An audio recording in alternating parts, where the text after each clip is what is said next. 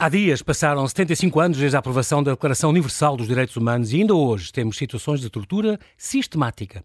Um relatório recente da Amnistia Internacional apresentava evidências de práticas de tortura em 70% dos países do mundo. Para os denunciar e investigar, contamos com um português, Duarte Nuno Vieira, que já foi eleito o melhor perito forense do mundo. Este médico, especializado em medicina legal e medicina do trabalho, tem uma carreira notável que honra o país enquanto professor catedrático das Faculdades de Medicina e de Direito da Universidade de Coimbra, perito forense do Alto Comissariado de Direitos Humanos da ONU, há 18 anos a acompanhar o relator especial para a tortura em mais de 50 missões internacionais, presidente do Conselho Científico Consultivo do Procurador do Tribunal Penal Internacional e da Academia Nacional de Medicina de Portugal. Vamos conhecer melhor este homem que acha que não há nada pior do que passar distraídamente pela vida. Olá, professor, e bem-aja por ter aceitado este meu convite. Vim diretamente de Coimbra para estar connosco. Bem-vindo e muito obrigado à Rádio Observador. Muito obrigado, eu. É um gosto estar aqui.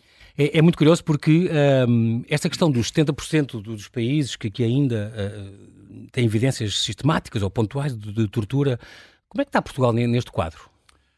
Portugal, como todos os outros países, tem também situações. O relatório da Amnistia, que dava conta de 70% de, dos países do mundo terem eventualmente casos de, de, tortura, não se referia apenas a situações de tortura sistemática. Era casos pontuais ou sistemáticos de tortura. Mas, de qualquer forma, não deixa de ser surpreendente que realmente 75 anos depois esta seja ainda uma prática que vai ocorrendo em tantos países, em tantos países do mundo. Quando nós esperaríamos que isto tivesse sido uma situação erradicada e que se consegue erradicar. Há países que conseguiram erradicar a tortura e os maus tratos e um dos países Ai, exemplares desse, é a Dinamarca, que há mais de 20 anos que não tem uma única queixa de tortura ou de maus tratos Incrível. e onde os sucessivos mecanismos de fiscalização e de controle não têm, de facto, detectado nenhum caso. Portugal, obviamente, tem sido vítima de algumas críticas, nomeadamente do Comitê de Prevenção da Tortura, que já tem vindo, ainda agora recentemente, não tanto, eventualmente, de maus tratos diretamente infligidos, mas sobretudo de condições prisionais que às vezes constituem em si mesmas tratamentos cruéis, desumanos e degradantes.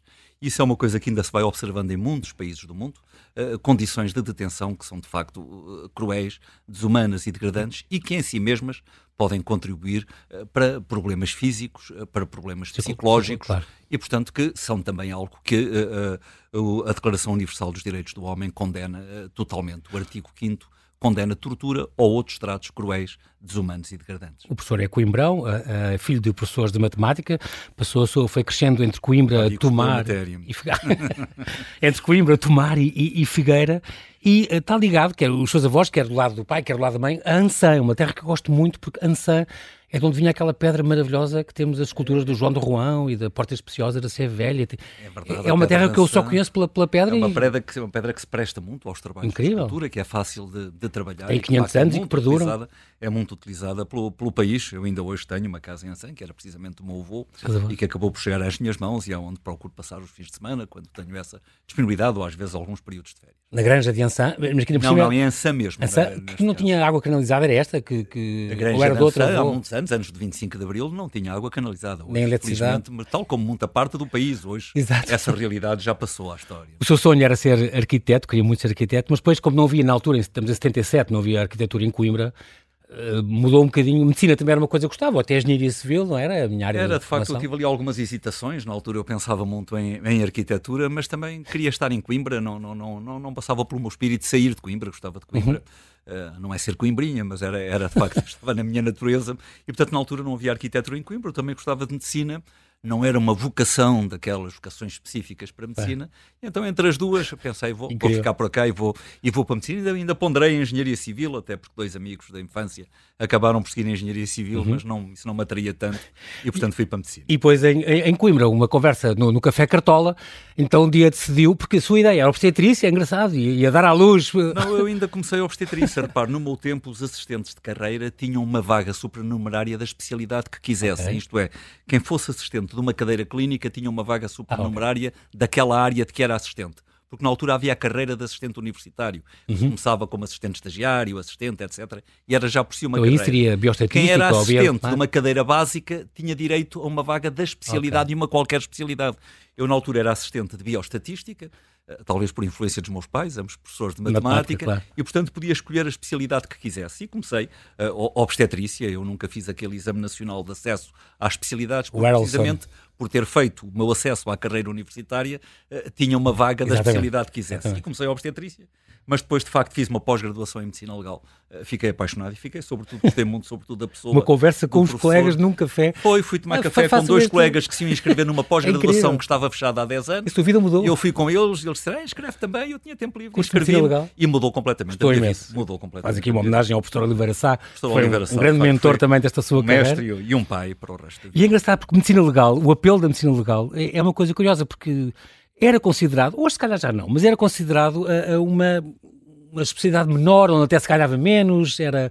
era e em muitos países ainda é. Repara, a medicina legal aqui entre nós nem sequer, era, nem sequer estava como especialidade na Ordem dos Médicos. Por isso, na hum. altura, ponderei e, e, pensei: onde é que eu posso fazer alguma coisa diferente? De facto, na obstetrícia, é nas outras especialidades, estava praticamente tudo feito. Sim. A medicina legal não estava reconhecida como especialidade na Ordem dos Médicos.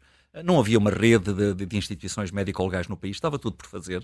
Eu entendi que ali poderia dar um contributo mais significativo e, tendo gostado muito, achei que também era a altura de projetar um bocadinho a imagem do país neste, neste domínio e as coisas acabaram por correr. Mas de facto é tudo que é sujo e, e mau, o suicídio, a violência, abusos sexuais, não é, não é, não é, a violência doméstica. A, a, medicina legal de facto lida com o que pior há na natureza humana. Na natureza humana claro. E tem, portanto, muitos aspectos traumatizantes, mas é também uma, uma especialidade onde nós nos damos aos outros e onde podemos arranjar, ajudar, sobretudo aqueles que estão muitas vezes em profundo sofrimento. Exatamente. E não são só as vítimas, são também as famílias, às vezes com Exatamente. o cheiro da morte colado ao corpo e, portanto, com, com gritos de raiva, muitas vezes silenciosos, revolta. Uh, mas onde as pessoas estão ali realmente a necessitarem de uma ajuda.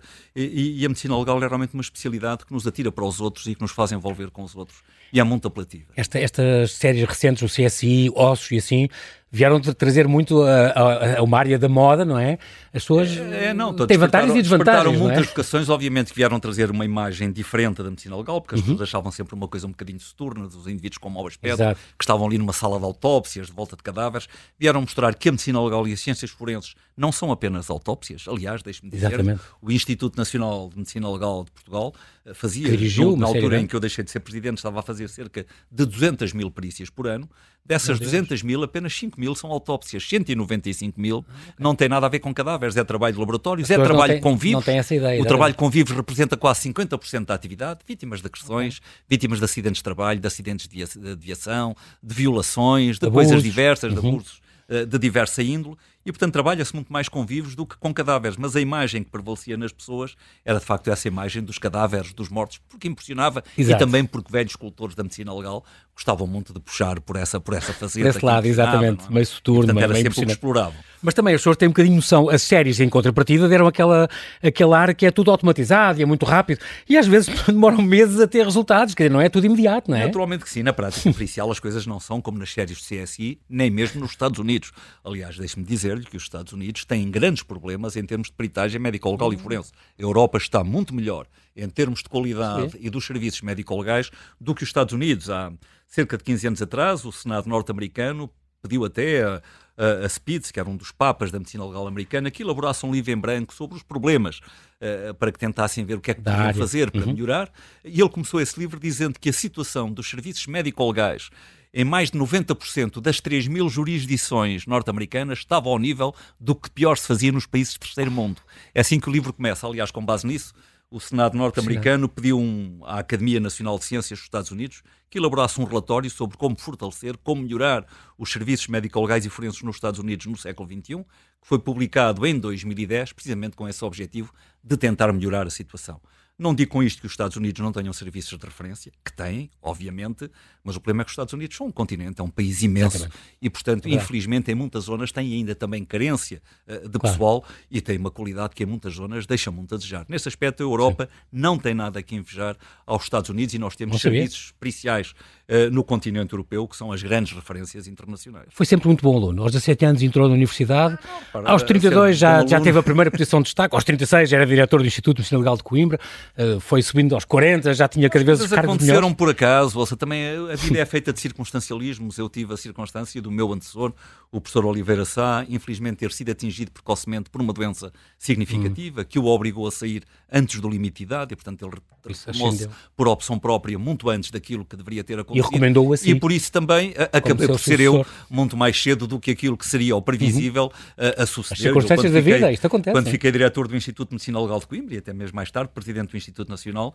era até o mais novo dentro dos diversos diretores de serviço, Houve até quem achasse que a coisa não ia correr bem, mas eu por acaso sempre me dei muito bem com as pessoas uh, mais velhas e as coisas correram sempre muito bem e é um tempo de que guarda mais saudosa memória. Entre, entre os seus campos de ação pericial e investigação tem, tem, os danos corporais, a investigação e documentação de tortura e maus tratos, a monitorização de centros de privação de liberdade, estamos a falar de prisões, certo? É verdade.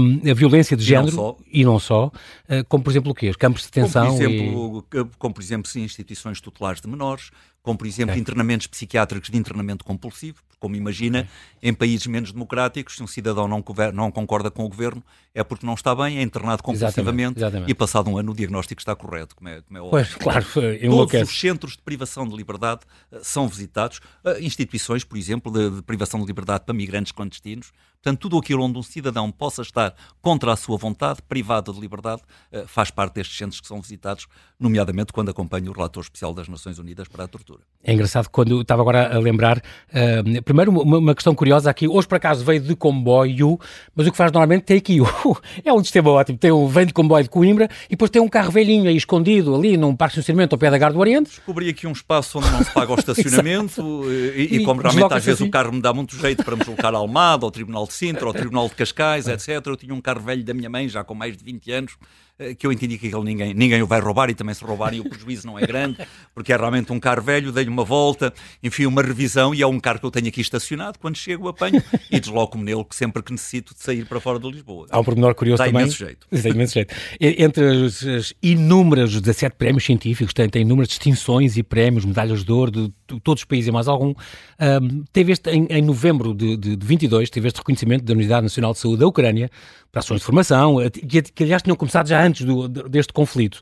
Um, esta, esta questão desta guerra, por exemplo, uh, deu, por exemplo, uma polémica quando a Ursula von der Leyen uh, recomendou, isto há um ano, faz agora um ano, a criação deste, deste tribunal uh, para, para julgar crimes de guerra em território ucraniano mas uh, que depois o, o, professor contribuiu um bocadinho a ideia do isto, não devemos estar a criar um tribunal para condenar uma coisa, devemos ser uma coisa mais vamos julgar, vamos avaliar, vamos eh, não é? investigar. Infelizmente, infelizmente aquilo que se está a passar na Ucrânia é a realidade habitual dos conflitos armados e portanto já assistimos no passado a muitos conflitos que envolveram rigorosamente o mesmo tipo de circunstâncias e o mesmo tipo de ações que são lamentáveis. A guerra também tem leis e, portanto, também há regulamentos para claro. as guerras e nem tudo é permitido em guerra. Nomeadamente, por exemplo, a morte deliberada de civis é um crime. Os civis, obviamente, sempre sabemos, são vítimas dos conflitos armados, mas só é aceitável, e este aceitável é entre aspas, que isso possa acontecer uhum. quando é um reflexo inevitável de um ataque a um alvo militar e de um objetivo colateral. militar, que é aquele dano colateral Exatamente. que às vezes não se consegue evitar. Agora, ataques deliberados a alvos civis termos mísseis teleguiados programados que se podem programar para caírem exatamente no sítio onde no queremos. meio de um hospital. E depois irem cair em zonas onde está apenas população civil e que se vê que é deliberadamente dirigido a atingir população civil. Isto é algo eh, que o mundo não pode aceitar, não podemos aceitar nesta terceira década do século XXI que estas coisas continuem a acontecer. Mas a verdade é que continuam e, portanto, eu acho muito bem eh, que tenha havido a resolução que houve, nomeadamente a de levar o Presidente Putin eh, ao Tribunal Penal Internacional, uhum. que sabemos que provavelmente nunca irá acontecer, Sim. porque obviamente o Tribunal Penal Internacional tem regras também um bocadinho limitativas, não pode julgar quem não está fisicamente presente Sim. e, portanto, os presidentes das grandes potências dificilmente estarão, Operarão que haja uma grande para, volta no próprio país, dificilmente estarão eh, Exatamente. fisicamente presentes, mas o valor simbólico, para mim, já tem um enorme significado. E saberem, portanto, e o mundo tomar conhecimento que se entendeu que aquela pessoa merecia eh, este tipo de avaliação e este tipo de julgamento, já é algo que tem um enorme valor. Obviamente que sabemos que, infelizmente, no passado, outros países, e porventura até bem mais democráticos, também já tiveram comportamentos similares e nada aconteceu. Mas isso não nos deve fazer que agora não aconteça. É, é, bom que comece a acontecer e que estas coisas comecem a verificar. E também há crimes de guerra, uh, uh, exatamente, a serem efetuados por forças ucranianas. Ouça, Quando há uma guerra, sim, a, a verdade é a primeira, é a primeira vítima. As coisas sempre, têm que é? ser investigadas, até porque a guerra tem uma coisa curiosa. A guerra traz ao de cima o pior que há nas pessoas embora traga também o, o de melhor que há nas pessoas. Todos nós vimos os movimentos de solidariedade, uhum. de apoio, as ajudas que as pessoas procuraram prestar. Exatamente. E, portanto, a guerra tem sempre estas duas facetas e não é uma zona onde haja só santos ou só pecadores. Ambas as partes, seguramente, já cometeram já cometeram aqui atos e, ah. e, e gestos que merecem, que merecem censura. Obviamente. O fundamental é que haja uma investigação sempre imparcial, isenta e objetiva de todas as situações, venham de onde vierem. De onde vierem, muito bem. O seu, o seu departamento, digamos assim, foi, chegou a investigar estas, estas valas comuns de bucha, por exemplo? Uh, vamos Teve a ver consigo? O, o, meu departamento, não. O, o, o Tribunal Penal o Internacional, ah, obviamente através da sua divisão forense, o Tribunal Penal Internacional hoje tem uma divisão forense que integra peritos de diversas áreas, uhum. tem estado, obviamente, a analisar e a recolher evidências. Foram, aliás, essas evidências e essas investigações uh, desenvolvidas pela divisão forense que permitiram ao Procurador do Tribunal Penal Internacional dar o passo que deu uh, relativamente ao responsável pelo governo russo estas, estas uh, torturas, estava agora a pensar que, que acompanhar, por, por, acompanhar nas emissões internacionais, é, é, rara a semana em que o professor eh, não viaja, imagino. Uh, houve um ano, por exemplo, em que não, não há muito tempo, em que chegou a realizar 82 saídas para o estrangeiro, isto é um número... Não sei, foram circunstâncias também do destino. Houve uma determinada altura na minha vida em que eu, para além das minhas funções profissionais, presidia simultaneamente a Academia Internacional de Medicina Legal, uhum. ao Conselho Europeu de Medicina Legal e à Associação Internacional de Ciências Forenses que são, enfim, eh, eh, as grandes associações internacionais. Isso, obviamente, obrigava-me a deslocações a, a permanentes. deslocações para, para, para Praticamente reuniões, vive para, nos aeroportos. Para eventos científicos, etc. E, portanto, foi realmente um ano de exceção. O jet lag não afeta já? Não, isso, felizmente, nunca tive problemas de jet lag. Eu, felizmente, é, é coisa mesmo, que nunca Mesmo quando vai para Papua Nova Guiné, não, não sei porquê, vai... mas eu acerto os sonos, eu nunca tomo nada para dormir quando vou nestas viagens. Tomo um pequeno comprimido e eu também não preciso dormir muito. Eu, felizmente, com 4 ou 5 horas de sono, fico perfeito. Gostaria bem mais de dormir mais, mas não, não, não consigo maneira que nunca tive esses problemas de jet lag. Aliás, eu Acompanha... chego, mesmo quando regressava de viagens longas, uhum. chego, chegava a Portugal, tomava banho e ia imediatamente para o Instituto ou, ou para a faculdade. Nunca fiquei, nunca fiquei a acompanha, de recuperar. Acompanha normalmente, já foi em mais de, de, de 50 emissões internacionais, o relator especial das Nações Unidas para a Tortura e outros tratos e, e, e punições cruéis, desumanos e, e degradantes mais de 50 missões internacionais, também promovidas pela Amnistia Internacional, pela Comissão Europeia, Cruz Vermelha Internacional, a ONU, a United States Aid, eh, eh, no âmbito dos direitos humanos, em países tão incríveis como o Iraque, o Cazaquistão, o Quirguistão, o Kosovo, o Tajiquistão, o Mali, a Mauritânia. Tem visto muita, muita, muita coisa. Professor, eh, qual é a medida da maldade humana? Não tem limite, diria eu. A maldade humana, de facto, consegue coisas absolutamente inimagináveis. Como aquelas é pessoas que soube cozidas. O que mais me impressiona nem é, é, é só a maldade humana, é a capacidade de resistência que o ser humano tem a todos os níveis de maldade e a capacidade de recuperação que, que tem. Eu vi pessoas que passaram por verdadeiros infernos, e a forma como conseguiram recuperar daquelas situações é de facto, é de facto incrível. Sim. Mas vêm-se maldades incríveis, seja, não nos esqueçamos, por exemplo, uma das coisas piores que vi na Líbia, quando foi aqueles conflitos que não tiveram propriamente uma responsabilidade governamental, como sabe ali ainda hoje tem um problema com dois governos que entendem ter os dois a, a, legitimidade e, portanto, houve ali um período em que houve muitos conflitos e onde as armas estiveram na rua e onde as populações, enfim, através de grupos armados foram agredindo mutuamente e nós, por exemplo, numa inspeção que fizemos à Líbia, a certa altura, encontramos uma zona onde as pessoas foram cozidas vivas, onde eram colocadas em pequenos fornos. Uh, uh, com pessoas, lenha, a sério? E depois com lenha por cima para cozer leitão. as pessoas.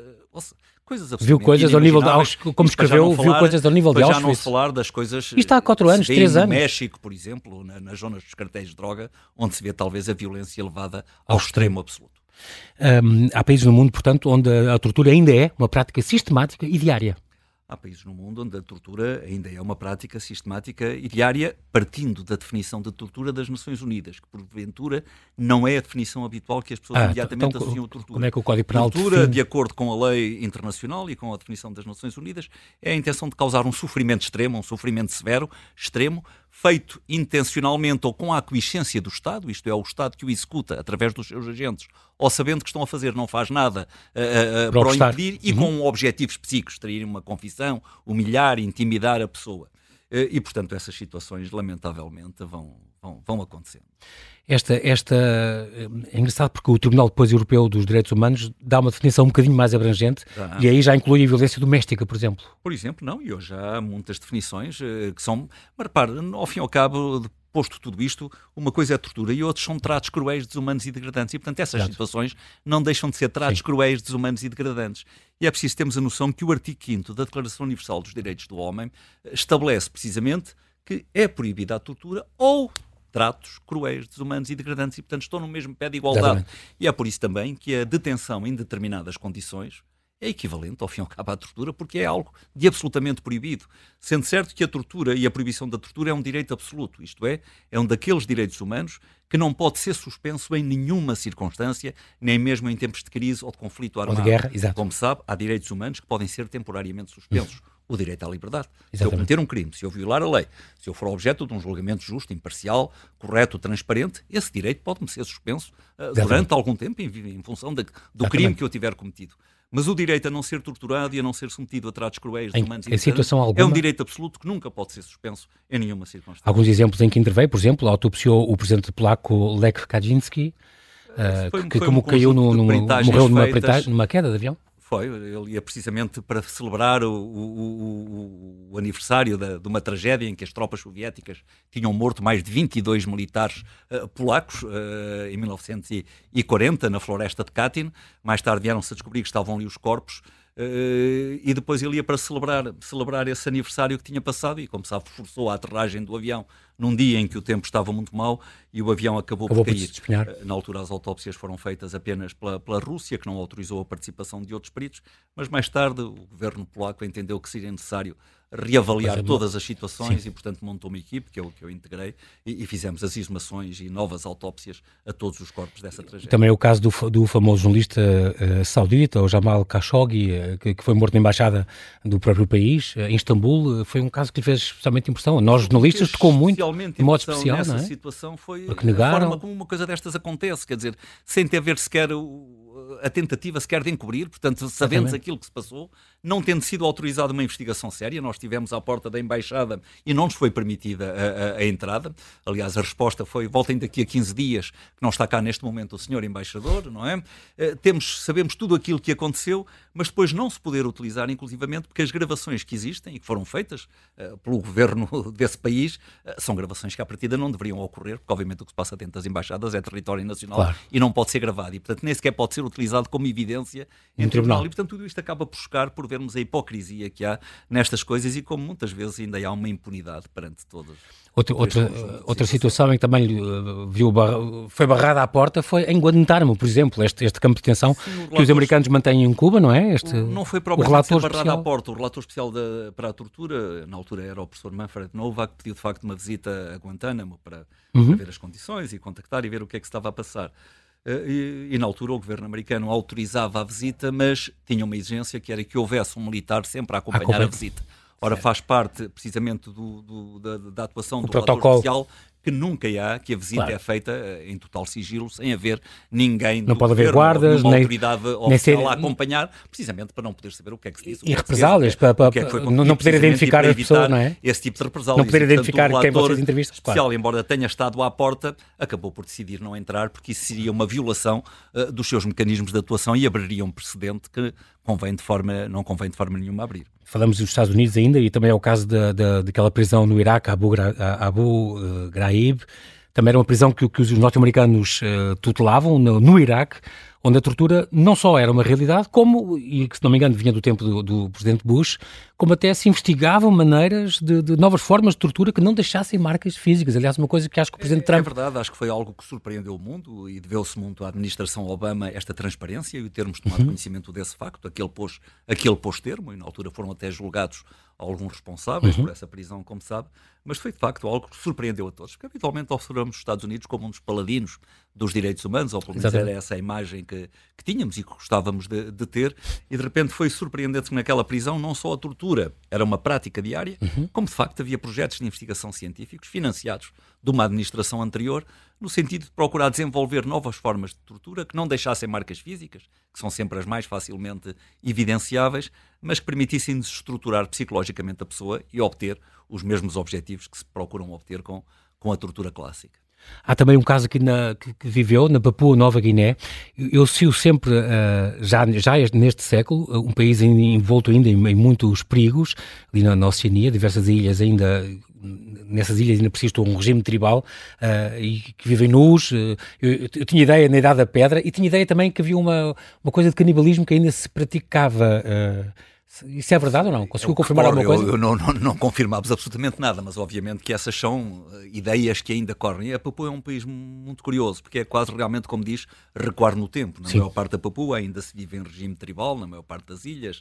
Há, aliás, duas justiças paralelas, a justiça convencional e a justiça tribal, que não interferem. Isto é, se o feiticeiro ah. condenar alguém à morte, a justiça tradicional eh, fecha aceita e, não, uh, e respeita, fecha os olhos, não, não, não interfere. Okay onde realmente, devido ao clima, as pessoas, muitas pessoas ainda andam totalmente nuas. Aliás, é uhum. é provável estar na cidade, em Port Moresby, na capital, e estar, por exemplo, numa zona pública onde está gente vestida e onde estão dois ou três que vieram à cidade uh, totalmente nus. É um país muito curioso, é um país muito bonito. Uh, tem sim, paisagens, natureza, tem sim. cores absolutamente deslumbrantes, uhum. tem paisagens deslumbrantes. E, e fauna mas de facto flora. tem fama ainda de ser perigoso, não tem turismo, e o turismo que há é em dois ou três resorts totalmente isolados, com muros altos. Sim para onde vão, sobretudo australianos e, uhum. e, e, pessoas da Nova Zelândia, e que já fazer as suas férias, porque é, porque quando é acordou. Perto, mas como sabemos, é onde desapareceu um dos filhos de Rothschild, que, que, que foi para uma das ilhas gostava muito de antropologia para fazer alguns uhum. estudos e que nunca mais nunca apareceu, mais deu, desapareceu, desapareceu por completo. E que também já lá é um país ainda, pelo menos no é, imaginário, cabanas... ainda envolto em muitos perigos, até porque a pessoa chega depois tem mais de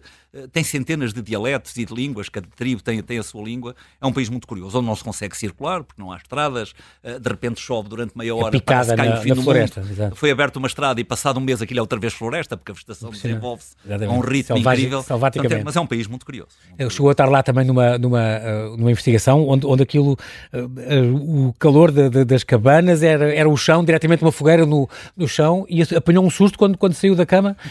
Não, pois eh, realmente não, não, não há propriamente chão, hotéis, é difícil na maior parte do país arranjarmos uh, uh, onde ficar e, e, muitas zonas ficam-se normalmente em, em, em, missões, missões Sim, católicas, exatamente. algumas delas abandonadas, outras ainda em, em funcionamento e de facto uhum. uma das vezes ficámos numa missão e quando acordei de manhã realmente o chão parecia, estava na penumbra, parecia que se mexia e quando me levantei a mexer-me sentia qualquer coisa a crepitar quando consegui abrir a, a, lanterna eram milhares de baratas que circulavam pelo chão e, portanto, Começou logo a ouvir os gritos dos, dos seus colegas. Porque, na altura havia também colegas que, que estavam noutros quartos que, que, faziam parte da equipe e que apanharam um susto também. De, de, o que é que faz parte do seu equipamento obrigatório quando vai para estas missões? Além da lanterna de emergência, já percebi? Não, eu levo sempre, repare, eu faz parte do equipamento obrigatório, obviamente material médico, porque a mim compete-me fazer o exame uhum. daqueles casos onde as Forense, pessoas queixam de eventualmente ter sido torturadas e a mim uhum. compete-me fazer essa avaliação. É sempre, aliás, problemático por causa de passar nos aeroportos, etc., que faz sempre um, um enorme, um enorme problema.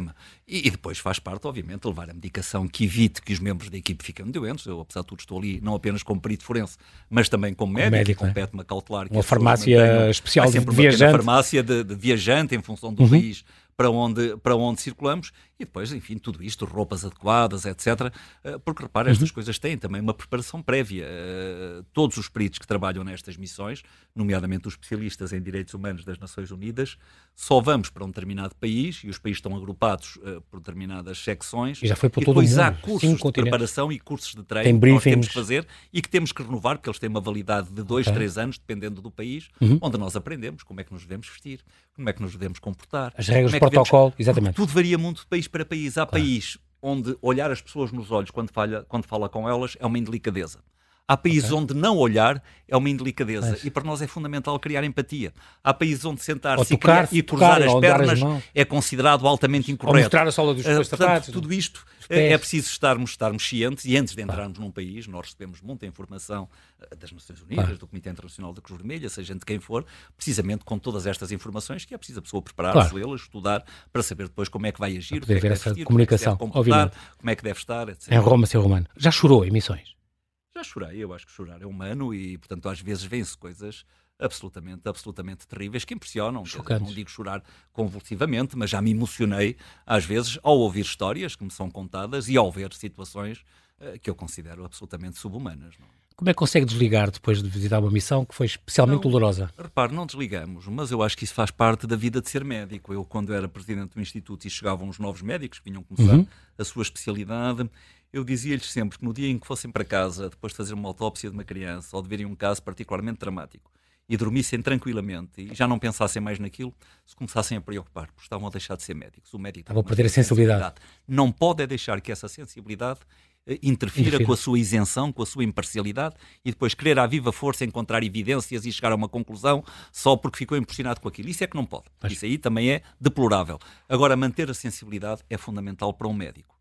E repare, muitas vezes a medicina legal as pessoas dizem como é que é possível trabalhar com cadáveres e, e fazer autópsias. Há muitas áreas na medicina clínica, na medicina de vivos, que são muito mais traumatizantes do que trabalhar com corpos, com cadáveres. Trabalhar numa unidade de doentes oncológicos, Exatamente. de crianças, com, crianças, com então. doentes terminais, com quem estabelece uma relação afetiva e que muitas vezes já não consegue fazer nada, eu penso que do ponto de vista psicológico é capaz de ser ainda mais traumatizante. Da neonatologia, do que trabalhar assim. com, com, com, com corpos Verdade. humanos. Nós temos peritos suficientes na sua área? Hoje, felizmente, em Portugal começamos a ter um número muito significativo de peritos. Uau. Quando eu comecei, nos 80, uh, não havia. Havia uma enorme carência e a medicina legal, na maior parte do país, era assegurada por colegas de outras áreas, muitas vezes clínicos hum. gerais, que faziam uma pequena formação e obviamente faziam o que podiam e temos que lhes estar agradecidos, porque se não fossem ah. eles não havia nada. Uh, e, mas faziam, obviamente, com, as, com limitações, as mesmas limitações que eu teria se agora tivesse que intervir como cirurgião cardiotorácico. Quer dizer, claro. sou médico, mas colega, obviamente que as coisas não iriam. Passou, passou na maior parte dos casos, as coisas não iriam claro. correr bem, não é? Claro. E portanto aqui passava-se o mesmo, estes colegas do país deve-lhes muito, porque fizeram o que foi possível, mas uhum. obviamente com muitas limitações, e isso repercutia-se, obviamente, na aplicação da justiça. A justiça tem que se basear em ciência, e a ciência hoje é fundamental para, para, uma, para uma justiça bem aplicada e para uma justiça de qualidade. Felizmente hoje estamos muito melhores. Também nesse tempo não tínhamos que serviços médico-legais pelo país. Eu ainda sou do tempo em que as autópsias, em alguns sítios, faziam numa sala no meio de um cemitério, sem água uhum. canalizada, sem luz elétrica, enfim, em condições absolutamente deploráveis, Sim. não apenas para quem fazia a perícia, mas também para o corpo que estava a ser submetido à perícia, que é uma pessoa humana e é o corpo de uma claro, pessoa humana e, portanto, que merece dignidade, dignidade e, e, e merece e agora já existem todos os distritos, já existem... Hoje o país tem uma realidade totalmente diferente. Hoje tem uma rede de gabinetes médico-legais instalados em hospitais centrais e, portanto, há aqui um tratamento relativamente à dignidade das pessoas que são submetidas a perícias, sejam vivos uh, sejam cadáveres, que é totalmente uhum. diferente, e há já uma qualidade pericial, e nesse aspecto Portugal está até bastante bem, porque teve uma progressão muito significativa, e hoje o Instituto Nacional de Medicina Legal e Ciências Forenses trabalha com muitíssima qualidade. Não digo que seja já tudo perfeito, porque obviamente ainda não é, mas também uhum. não conheço nenhum país que seja perfeito, nomeadamente na União Europeia, e a própria Polícia Judiciária tem a sua laboratório de Polícia Científica, que é também um laboratório de referência que trabalha também com muitíssima Bem, qualidade. E já está entre os avanços da ciência nesta área, há uma coisa já chamada as autópsias virtuais, já se consegue, é um grande avanço tecnológico, uh, sobretudo para países como no Médio Oriente, por exemplo, onde, ou, e alguns países da Ásia, onde uh, é mais difícil abrir cadáveres e, e, e estudá-los virtual não é mais do que a aplicação dos avanços tecnológicos, da, das ressonâncias magnéticas, das ecografias. Consegue ver por dentro do corpo. Que nos permite explorar dentro de um corpo sem a necessidade de o abrir. Sim. Obviamente que num, na situação em que, não, em que nos encontramos habitualmente, a autópsia virtual ainda não substitui por completo a autópsia tradicional. Ainda não dá cheiro, ainda não dá consistência, ainda não nos dá a cor daquilo que lá está dentro e muitas vezes são elementos também para o diagnóstico Sim. que o patologista tem forense que tem que fazer. Agora, são um excelente complemento da autópsia tradicional e hoje os países avançados o que fazem é se juntar as duas fazer a virtópsia, utilizar estes meios para estudar o corpo e depois a seguir complementá-la com a autópsia tradicional, com a abertura do corpo. É isso que vai uhum. agora começar a ser feito também em Portugal. O Instituto Nacional de Medicina Legal está precisamente a comprar os equipamentos de imagem para instalar pelas suas salas está de autópsia. Está ali no Campo Santana, poder... é nessa zona, uh, uh, uh, o, Instituto Nacional de Medicina Legal tem múltiplos serviços dispersos ah, pelo okay. país. Portanto, aqui em Lisboa, Sim, Lisboa é aqui no está, Campo está, ali no uhum. Campo de Santana, mas está a comprar para as suas instalações precisamente esse tipo de equipamentos para poder complementar. Não quer dizer que já não o faça, em casos especiais já se faz, mas neste momento com a colaboração de serviços de imagem dos hospitais, onde os corpos vão, em sacos esterilizados, portanto não há qualquer tipo de contaminação, contaminação. fechados, são feitos os exames e vêm. Mas já, já há movimento que justifique que o Instituto tenha os seus próprios meios de imagem e possa ter esse complemento por rotina em todas as autópsias.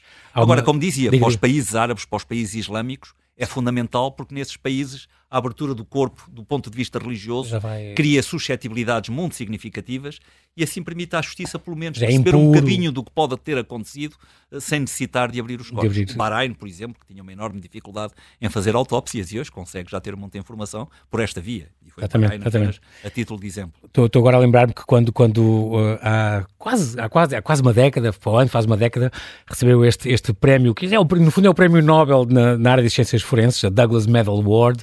Um uh, exagero, Best World Forensic Expert, que foi um, um título extraordinário, mas no recebeu, recebeu esta notícia através de uma chamada no 1 de Abril e achou que, dos Estados Unidos, uma chamada e tal, e, e tinha sido eleito o melhor perito forense do mundo, e claro que desligou, disse, não brinquem comigo e tal, achou que era uma brincadeira, uma não, prank. Achei, achei, muito sinceramente, na altura achei que me estavam a gozar, que era algum amigo com uma brincadeira, não, não conhecia a voz. Mas já conhecia o prémio, era, já era uma coisa... Não, conhecia, obviamente, claro. qualquer perito médico-legal conhece a Douglas Medal Award, porque é o prémio máximo que podemos Sim, ambicionar. Tal, é o perito que, dos arquitetos. Que a pessoa vê à distância e, e que vê que, que o receberam as pessoas que, que tinha por, por referência, e portanto, quando me ligaram, eu achei que era, que era uma brincadeira a, a de todo tamanho, e até fui um bocado indelicado para a pessoa que, que me ligou, porque pensei que era alguém a, a, a gozar comigo, eh, mas depois, de facto, passado, passado um, um, algum tempo, uns minutos ou meia hora, ligou-me o professor Douglas O'Blaker, que era na altura o presidente da Academia Americana de Ciências Forenses, que eu conheço bem, e esse já conheço a voz, a confirmar que era mesmo assim. Eu fiquei até um bocadinho embaraçado na altura pelo, pelo comportamento que tinha tido. Quando, quando, agora estou a pensar também neste, neste conflito Israel-Gaza. Hum também é, é uma situação que acompanha de perto, porque realmente, de facto, continua a haver estes. aquilo está-se a transformar num cemitério de crianças e. Como sabe, eu tive uma ligação forte à Palestina durante alguns anos, porque concretizei a pedido das Nações Unidas uma missão que esteve durante 3, 4 anos uh, na Palestina a tentar criar e reestruturar os serviços médico-legais. Portanto, uhum. conjuntamente com colegas de outras nacionalidades, muito particularmente da Austrália, que estavam que, que, iam também, uh, e, e, realmente trabalhámos ali durante 3, 4 anos. Eu fiquei com ligações muito profundas aos, aos colegas palestinianos, por quem tenho muita estima.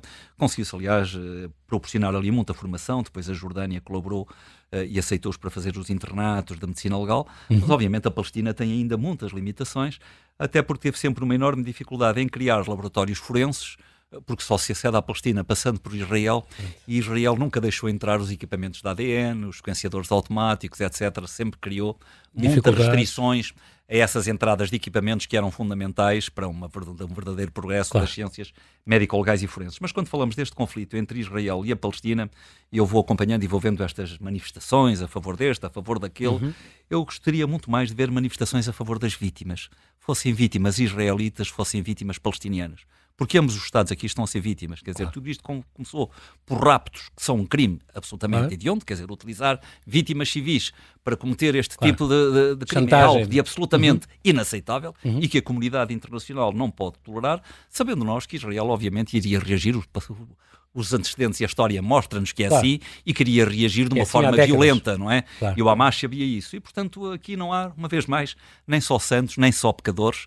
Há, porventura, culpas de ambas as partes. Uhum. E eu gostaria muito mais de ver estas manifestações que são sempre bem-vindas, as manifestações a favor da dignidade da pessoa humana e da promoção dos direitos humanos são sempre bem-vindas, mas gostaria muito mais de ver as manifestações dirigidas a todas as vítimas, independentemente do lado que pertencem, às vítimas civis, às vítimas que têm sido, eh, têm sido atingidas por toda esta catástrofe eh, e não propriamente a defender um regime ou outro regime, Exatamente. porque, repito, ambos aqui provavelmente têm culpas, quer pelo passado, quer pelo presente, ambos têm culpas no cartório. Também, também participou na peritagem uh, uh, Julian Assange, o fundador da Wikileaks, onde, onde foi foi provado que tinha sinais de tortura psicológica e graças a isso ele, uh, Estados, o, a Inglaterra não, não, não, não deixou ser extraditado não sabemos, ainda não foi extraditado, mas como sabe tem havido um movimento muito forte no sentido de tentar Sim. extraditar e portanto o que tem havido, e eu colaborei nessas investigações e nessas peritagens a pedido do então relator especial das Nações Unidas para a Tortura, que na altura era o professor Nils, Nils, Nils Meltzner, da, da uhum. Suíça, o objetivo foi precisamente procurar evitar a extradição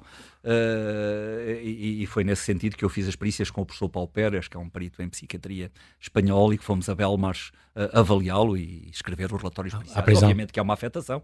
Quem está a viver há tantos anos nesta situação de isolamento, obviamente que inevitavelmente fica Vai afetado. Agora não se pense que é aquele grau de afetação que vimos na televisão, naquelas imagens, onde a certa altura se dizia que, que, que, que Juliana Assange fazia as suas necessidades na sala, que estava completamente perturbado, Sim. com a barba por fazer, que não se lavava, que não se limpava, porque tudo isso foi montado, porque proibiram-lhe o acesso à casa de banho, retiraram-lhe o material para fazer a barba e ele tinha que fazer as suas necessidades na sala, estando a ser filmado, claro. e andava com aquele aspecto, porque tudo aquilo foi montado para criar uma imagem de claro. que ele estava louco claro. e que não estava bem uh, do ponto de vista psiquiátrico. Já tem as próximas missões eh, agendadas, eh, professor? Já há missões previstas para o próximo ano, sim senhor, com o relator especial. As missões são sempre previstas com alguma antecedência. A ah. última foi o mês passado, há um mês e meio, no Chile, uh, correndo o Chile de norte a sul para visitar serviços de privação de, de liberdade. Uh, no próximo ano vai haver, já estão algumas missões agendadas, mas eu para já, enquanto o próprio relator especial não, não, não disser quais são, não me toca a mim, obviamente, anunciar quais serão. Muito bem. Professor, professor Duarte Nuno Vieira, muito, muito obrigado, bem-aja pela sua disponibilidade em vir aqui à Rádio Observador. Oxalá o maior dos sucessos é o que eu desejo e já agora um bom ano também nestas suas muito investigações. também para si e para todos os ouvintes. Muito obrigado.